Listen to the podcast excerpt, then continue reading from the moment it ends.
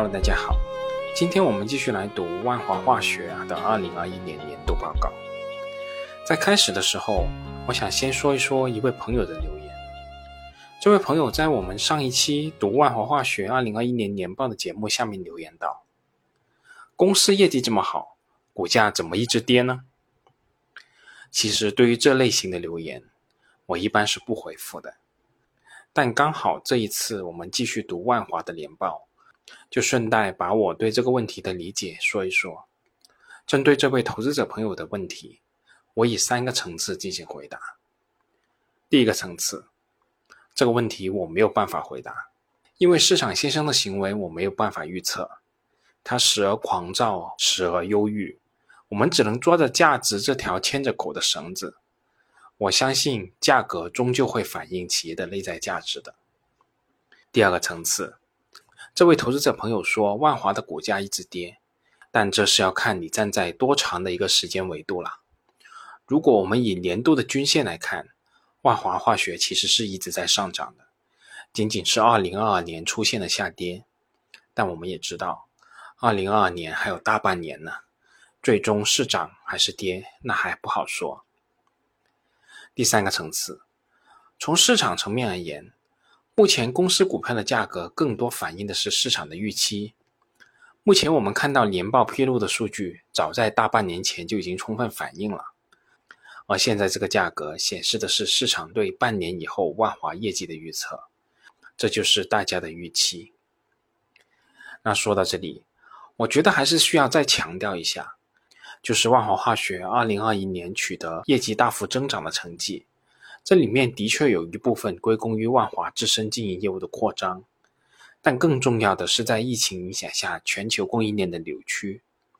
二零二一年，全球的化工产品供需严重失衡，主要的原料和产品价格都出现了大幅的提升。在万华的年报中也说到，二零二一年全球经济逐渐复苏，化工品市场需求提振，但部分地区极端天气和公共卫生问题反复，造成部分海外装置运营受到影响，出现供应短缺和全球化工供应链大幅波动的情况。化工品价格也有所提升，所以，我们作为万华的投资者，我们需要很清醒的是，这种失衡的状态其实是不可能持续存在的。这也意味着后续万华化学的业绩很可能难以取得如此的增长速度，甚至可能会出现业绩回落的情况，这都是非常正常的。以上说到的这些，其实都是题外话。下面我们一起来看一下万华化学二零二一年度的归母净利润情况。万华化学二零二一年度实现归属于上市公司股东的净利润是二百四十六点五亿，相较于二零二零年度的一百点四亿，增长幅度达到惊人的百分之一百四十五点五二。当然了，我们刚才也说了，这肯定不是一个常态，这里面既有二零二二年低基数的影响。也有我们刚才提到的化工品价格持续上涨的因素，但这里我们还需要指出的是，二零一九年和二零二零年度万华化学的规模净利润是下跌的，下跌的幅度分别为百分之三十四和百分之五左右，而后续的上涨幅度却达到百分之一百以上。这样的周期股难道你不爱吗？如果我们把视线再拉长一点。我们可以看到，万华化学上一轮周期的顶峰在二零一八年，当年公司实现规模净利润一百五十五点七亿，而净利润增长幅度最高的在二零一七年，当年规模净利润的增长幅度达到百分之一百九十二点六六。大家也可以看一下公众号后附的万华化学规模净利润变动趋势的图，我们可以很明显的看到，万华化学确实存在一定的周期性。但这种周期是每一轮均比上一轮的周期要高，这种周期成长股，我个人是非常的喜欢的。万华化学二零二零年度经营活动产生的现金流量金额是二百七十九点二亿，总体金额与公司当期的净利润金额是相当的。万华的利润现金含量还是比较高，而在二零二一年末，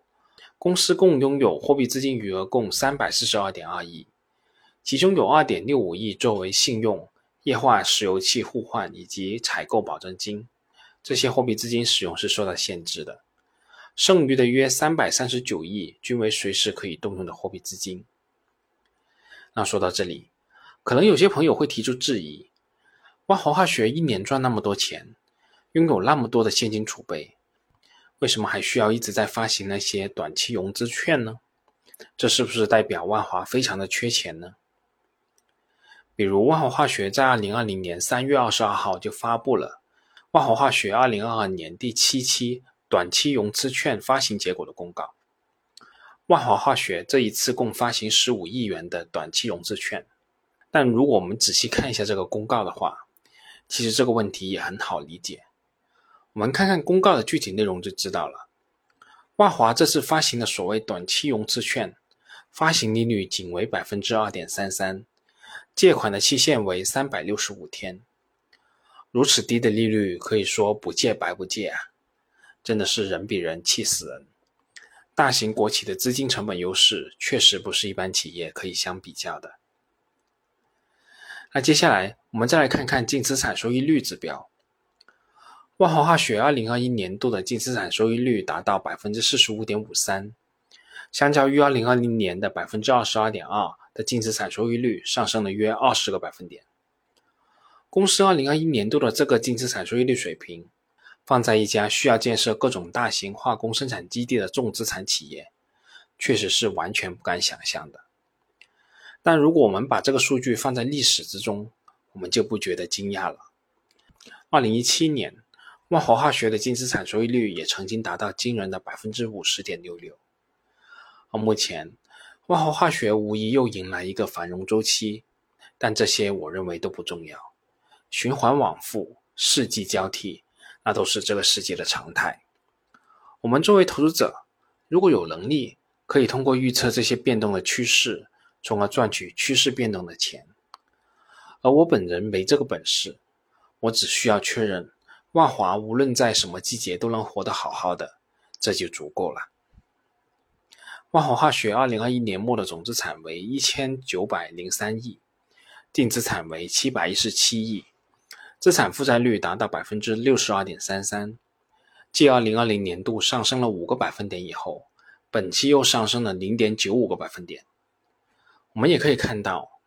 万华除了继续完善全球化的布局以外，在国内方面，宁波、烟台、珠海生产基地仍在不断的扩能优化。福建基地、眉山基地项目有序推进建设，烟台蓬莱基地也即将开工建设。二零二一年三月，公司吸收合并全资子公司烟台卓能锂电池有限公司，并投资建设联产锂电池三元正极材料一万吨和搭建锂离子电池研发中试平台。这些大型生产基地的建设，无疑需要持续的投资。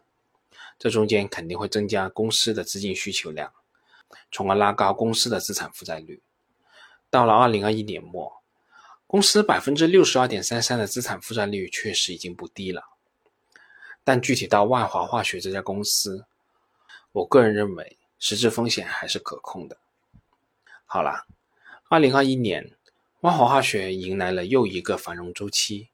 其他太多的东西我们就没必要在这里再多说了。关于万华二零二一年的年报，我们就先说这么多，我们下次再见吧。本节目仅作为我个人投资的记录，所谈及的投资标的不涉及任何形式的推荐，请独立思考并自担风险。